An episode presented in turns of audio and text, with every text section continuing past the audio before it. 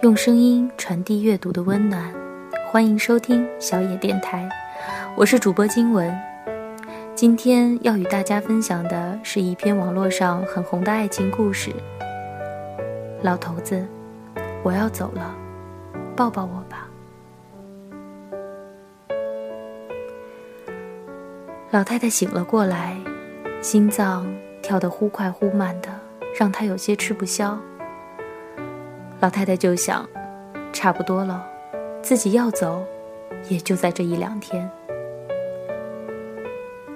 老太太已经七十六岁了，身体倒还好，只是今年大冷大热，对他们这些老年人是很致命的伤害。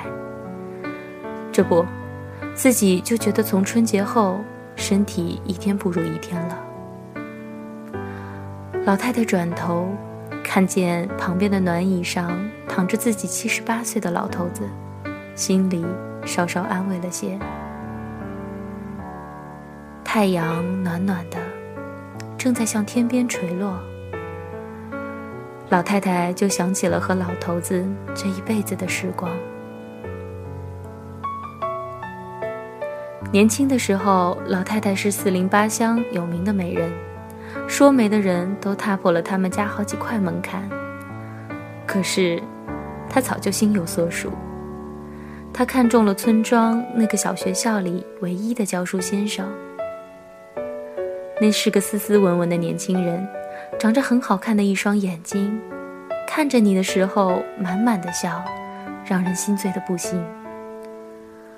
两个人曾经多次在小道上迎面走过。都只是短短的对视一眼，然后双双红了脸，低了头，匆匆的擦肩而过。短短的相遇，却是两个人最幸福的期待。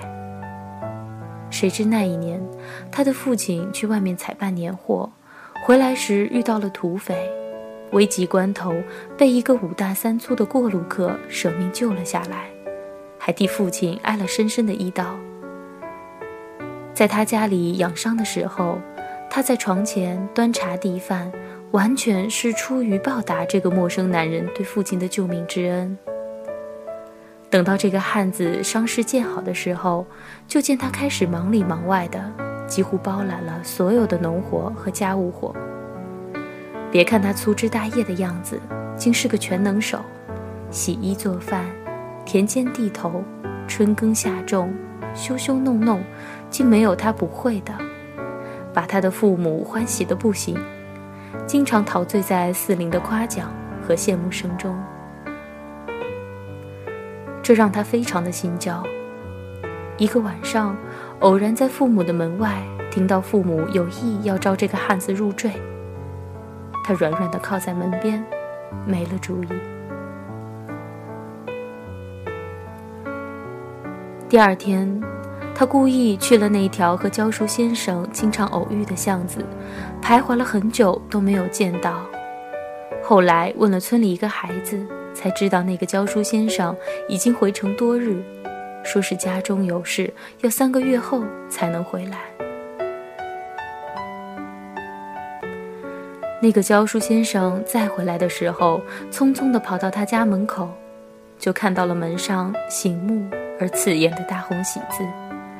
看见了院子里一身红衣、满眼幽怨的他。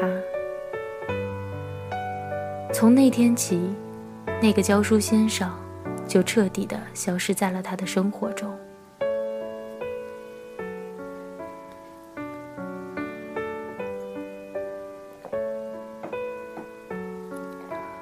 后来，他就跟着那个汉子，安安心心的过起了日子。新中国成立，三年自然灾害，十年文革，改革开放，风风雨雨，雨雨风风。两个人从农村来到城市，相依为命，相互扶持，生儿育女，开枝散叶，就到了现在老态龙钟的样子，实在是不容易。老太太这样想着，胸中有些发闷，咳嗽了起来。惊醒了一旁午睡的老头子。老头子赶紧起身，关切地看着老太太，顺手倒了一杯热水。老太太就捧着暖暖的水杯，看着自己的男人，想自己和这个男人过了这一辈子，还有什么遗憾的吗？这个男人心思实在细腻的可以，对这个家也实在没话可说。再苦再难，都把他们娘几个照顾得妥妥当当。两个人虽然在一起极少有什么话。却有着多年培养出来的默契。有时候就默默地坐在一起，手握着手，什么也不说，都能静静地坐上那么一天。老太太想起老头子为了这个家付出的一切，还记得一年秋天，二小子要上学，学费成了问题，家里也好久没有见到荤腥了。老头子就在屋子里坐了很久。然后起身说：“去找人借。找谁借呢？其实他们那个城市，一个亲戚也没有，寥寥的几家朋友也都是一穷二白。谁知到了傍晚，老头子果然就带回了儿子的学费，手里还破天荒地拎了一只活鸡。那个晚上，一家人暖暖和和的在一起，就好像过年一样快乐。”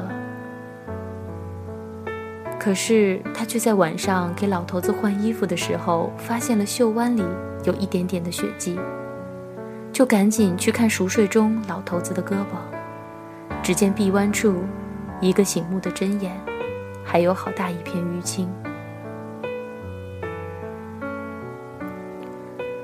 这个汉子为了这个家，也是累得一身病了，快八十岁的人了，却每天依旧忙碌着。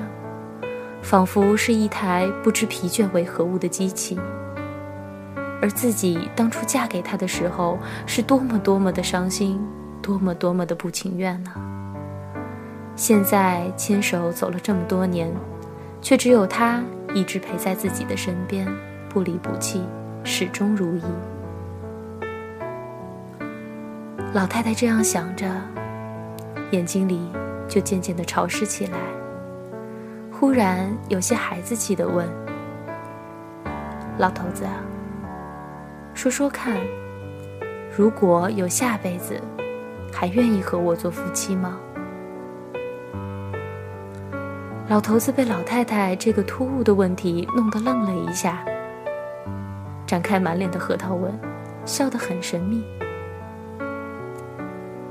不一定喽。”如果下辈子我托生成了大官财主，就去找你，让你好好的跟我享享福。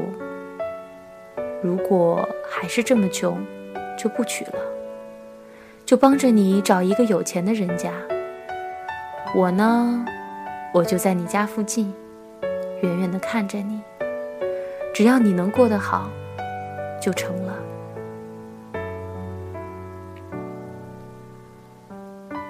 老太太很感动，幸福的笑着说：“你个臭老头子，还在我家附近，在我家附近干什么？”老头子转头，认认真真的看着自己心爱的女人，认认真真的说：“不干什么，就做个教书先生吧。”老太太突然愣住了。哀伤的看着和自己共度了一生的男人，想说什么，却什么也说不出来。眼里的泪无休止的流了下来。过了很久，老太太深情的说：“老头子，我要走了，抱抱我吧。”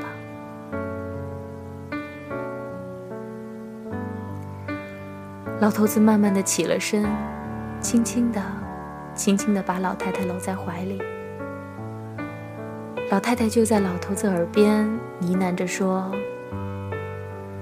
老头子，下辈子咱们还做夫妻。”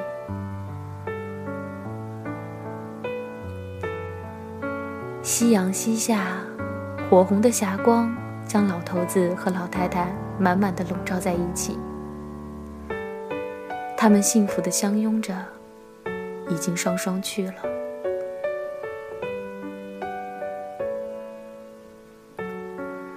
相濡以沫，相爱一生。爱不一定要轰轰烈烈，平平淡淡一样可以感人至荡气回肠。